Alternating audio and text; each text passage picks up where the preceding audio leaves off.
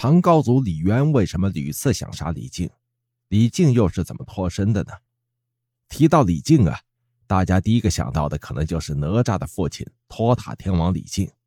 在中国古代历史中，托塔天王李靖可是真实存在过的。他的人物原型就是隋唐著名将领李靖，一个被唐高祖李渊赞为战神的大将军。唐高祖李渊非常钦佩李靖的军事才能。曾自豪地夸赞李靖说：“古代名将韩信、白起、卫青、霍去病，没有一个能比得上李靖。”但是，别看李渊对李靖的评价如此之高，在他刚起兵那会儿，他头一个想杀掉的人就是李靖。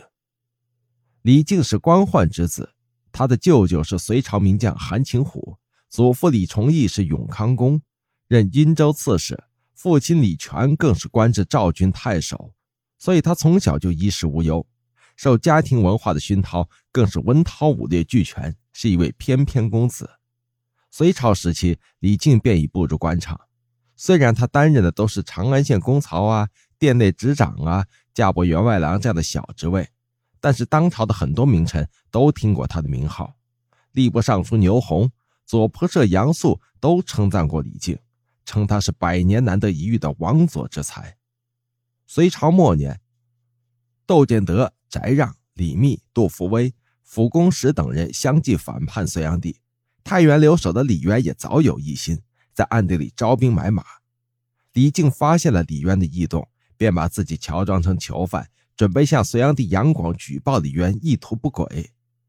可是等他刚赶到长安呢，李渊随即便攻下了长安，很快他就被李渊捉住了。李渊对李靖的不识抬举的举报行为很是愤怒，他本打算杀了李靖。但是在行刑的时候，那李靖却大喊一声：“你带领义军是为了铲除暴君、平天下的，如今怎么不想着做成大事，反而只顾着解决私人恩怨这样的小事，还要杀掉像我这样的人才呢？”李渊听了很是惊讶，李世民也是如此，他们都认为李靖胆识过人，可以招为己用，便留了李靖一命。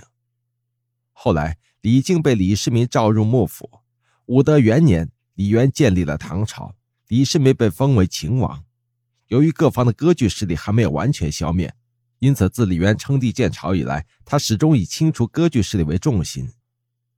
武德三年的时候，李靖跟随李世民平定王世充，立下了军功。同年，南梁萧息企图攻取唐朝的巴蜀等地，李渊派李靖去平定萧息。途经荆州时，李靖遇到了庐江王李渊，李渊是奉命出兵剿灭蛮兵的。但是他与蛮人邓世洛多次交锋都没能战胜，李靖主动为李渊出谋划策，一举击败了蛮兵。等李靖抵达峡州时，险塞之地均被萧息所掌控，李靖前进不得。李渊见李靖迟迟不行动，就怀疑李靖是故意这样做，为了拖延战机，于是千里传书给许绍一道密诏，立即处死李靖。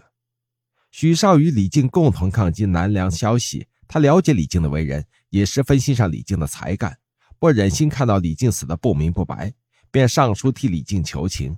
李渊便又饶了李靖一次。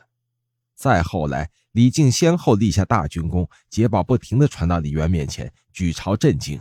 李渊高兴地说：“朕听说用人要用有过失的，而不是有功劳的。如今看来，果然是这样。”于是李渊对李靖越来越器重。甚至将三军主帅之权都交给李靖。为了让李靖安心替他卖命，李渊还专门给李靖写了一道敕书，告诉李靖：“以前的事朕就不怪你了，荣华富贵一定少不了你的。”